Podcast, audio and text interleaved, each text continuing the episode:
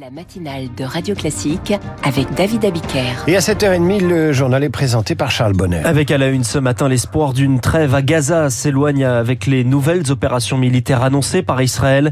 Après des années dans le vert, la filière bio broie du noir et ne veut pas de pause dans la réduction des produits phytosanitaires.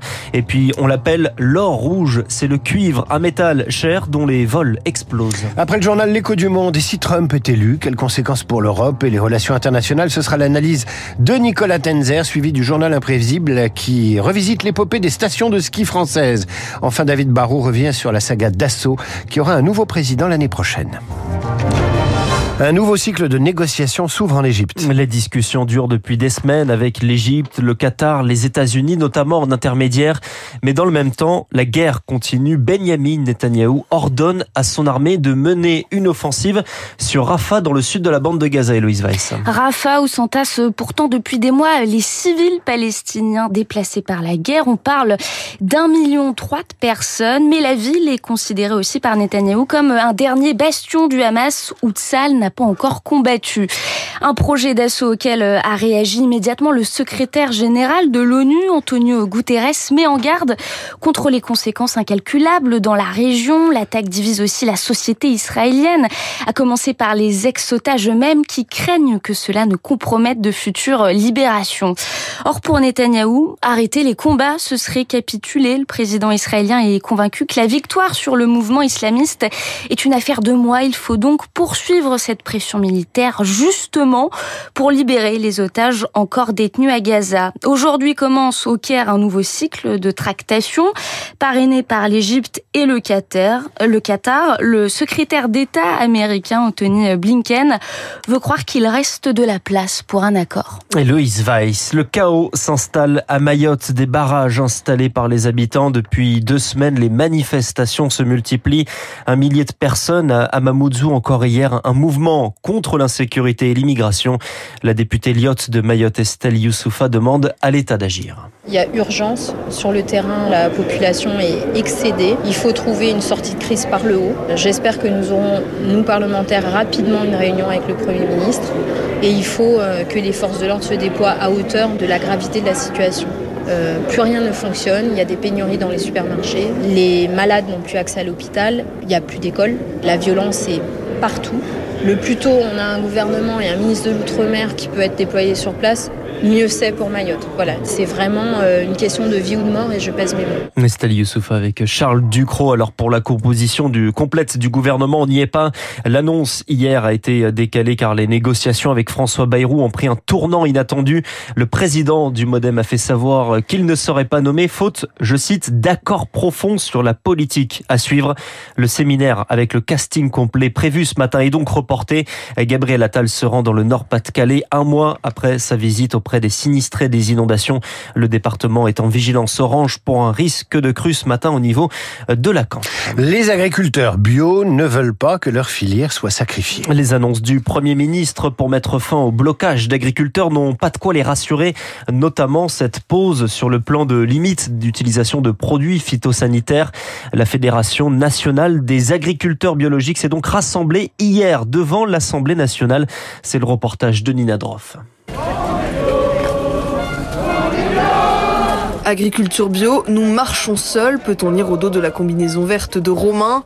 Agriculteur bio dans l'heure depuis 4 ans, il se sent totalement abandonné par l'État. On rend un service au niveau de l'environnement, de la protection de l'eau. Finalement, on est les seuls oubliés euh, des mesures qui ont été prises. Euh, et puis l'arrêt du plan Ecofito, c'est juste pas possible. quoi. C'est vraiment euh, nous tirer dans les pattes. Et nous, on a aussi besoin d'être aidés et d'être reconnus au quotidien dans notre travail. Drapeau vert à la main, Aurélien s'inquiète même de ne plus pouvoir financer son exploitation sans un soutien urgent de l'État. Et moi, je me paye pas depuis deux ans. Il y avait une aide au maintien à l'agriculture biologique. Elle représentait 202 euros par hectare et par an par agriculteur bio. Elle est passée à 92 euros. Donc si ça, c'est pas une euh, déclaration de guerre. Seule leur conviction leur donne aujourd'hui la force de poursuivre dans l'agriculture bio. Joris travaille dans le bio depuis bientôt 6 ans. Pour euh, les gens qui sont derrière nous, les prochaines générations. Je suis papa d'une petite fille et moi j'ai envie de continuer de ce que je fais parce que j'en suis sûr que c'est le bon sens de l'histoire et j'ai pas envie qu'elle tombe malade comme mon grand-père qui est tombé malade à cause des pesticides.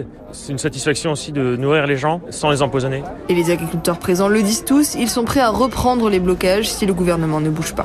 Le reportage de Nina Droff, des numéros de sécurité sociale dérobés. Plus de 33 millions de personnes sont concernées. Deux, deux opérateurs ont été visés par une attaque informatique. Les données médicales ne sont pas concernées. On y revient dans le journal de 8 heures de Virginie Fulpin. Le mois de janvier 2024 aura été le mois de janvier le plus chaud jamais enregistré. Ce sont les données de l'Observatoire européen Copernicus dévoilées ce matin. Et pour la première fois, la planète a dépassé pendant 12 mois consécutifs la barre de 1,5 degré et demi de réchauffement par rapport à l'ère pré-industrielle. C'est la limite fixée par les accords de Paris. Radio Classique, il est 7h35. Aux États-Unis, la Cour suprême doit se prononcer sur le sort politique de Donald Trump. Ce que les neuf juges vont devoir décider, c'est l'inéligibilité de l'ancien président avec toujours son rôle dans l'assaut du Capitole pour contester les résultats de la dernière présidentielle. C'était en, en 2021. Victorien Vuillaume, c'est Donald Trump qui a saisi la Cour suprême après la décision prise il y a deux mois dans l'État du Colorado. La justice du Colorado estime que l'ancien président Trump est inéligible et invoque pour cela une disposition rarement utilisée de la Constitution américaine, le 14e amendement, section 3. Nicole Bacharan, politologue, spécialiste des États-Unis. Ça date d'après la guerre de sécession, 1868.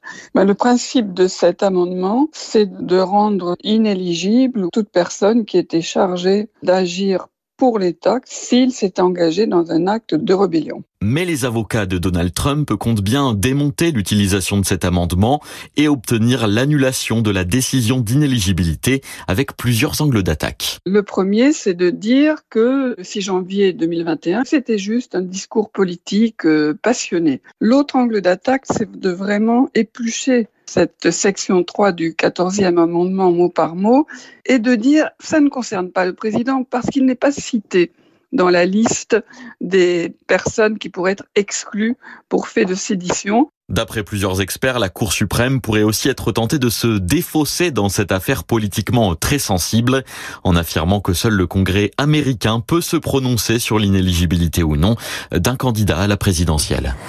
Victorien Villaume, que se passerait-il si Donald Trump était réélu? Comment se comporteraient les Européens? On répond à ces questions dans l'écho du monde avec Nicolas Tenzer, juste après ce journal. C'est le rêve de tout athlète remporter une médaille aux Jeux Olympiques ou Paralympiques. Le joaillier Chaumet les dévoile aujourd'hui. C'est la monnaie de Paris qui va fabriquer ces médailles. On le surnomme l'or rouge. Le cuivre négocié entre 6 et 9 euros le kilo. Les pillages se multiplient 16 par jour en France sur les chantiers, les installations télécom, sur les voies de la SNCF, au point d'interrompre hier le trafic entre Lille et Béthune. Et Zoé Pallier, ça n'est pas prêt de s'arrêter. Deux fois l'an dernier, des voleurs ont dérobé les câbles en cuivre des lampadaires et plongé dans le noir la commune de Cesson en Seine-et-Marne. Réparé a pris du temps et coûté cher, s'agace le maire Olivier Chaplet. Sur un périmètre de huit communes, hein, le préjudice a représenté un million d'euros, ne serait-ce que par le prix de la matière première et puis le coût d'intervention. Sur le réseau cuivre d'Orange, le nombre de vols a été multiplié par 8 en trois ans. Cyril Luneau est chargé des relations avec les collectivités pour le groupe. Nos câbles desservent à la fois les services d'urgence, mais également le téléphone fixe et aussi le mobile. Donc ça désorganise à la fois la vie sociale, économique et le commerce, bien évidemment. Les voleurs sont de plus en plus organisés et déterminés car le prix du cuivre pourrait augmenter de 6% cette année et dépasser les 10 000 dollars la tonne, indique Philippe Chalmin, spécialiste des matières premières. Qui dit transition énergétique dit électricité. Qui dit électricité dit cuivre. Et face à cette croissance de la demande, l'offre est relativement limitée. Donc euh, l'incitation sera d'autant plus grande que les cours du cuivre vont nettement s'apprécier. Pour répondre aux besoins, il faudra donc développer le recyclage du cuivre. Les centres de tri investissent pour sécuriser leur site et éviter les pillages. Les explications de Zoé Pallier, puis un océan liquide découvert dans le sous-sol de Mimas. C'est une petite lune de Saturne. Ce sont des chercheurs français qui l'ont découvert et qui ont donc publié une étude hier. L'eau qui est indispensable à l'apparition de la vie et pourtant, selon les chercheurs, Mimas n'était pas forcément le candidat idéal, surnommé la lune de la mort, en référence à la station de l'Empire galactique dans Star Wars. Bah oui, la lune de la mort. C'est euh, c'est réjouissant tout ça. Merci. C'est quoi lune de la ou l'autre Non, mais ça fait penser à Star Wars. C'est ça qui me c'est ça qui m'amuse. Bon, Charles, vous revenez à 8h30 pour euh, le rappel des titres. À suivre l'écho du monde et une question quel rôle voudront jouer les États-Unis sur la scène mondiale en cas de victoire de Donald Trump? C'est l'écho du monde, Radio Classique. Il est 7h39.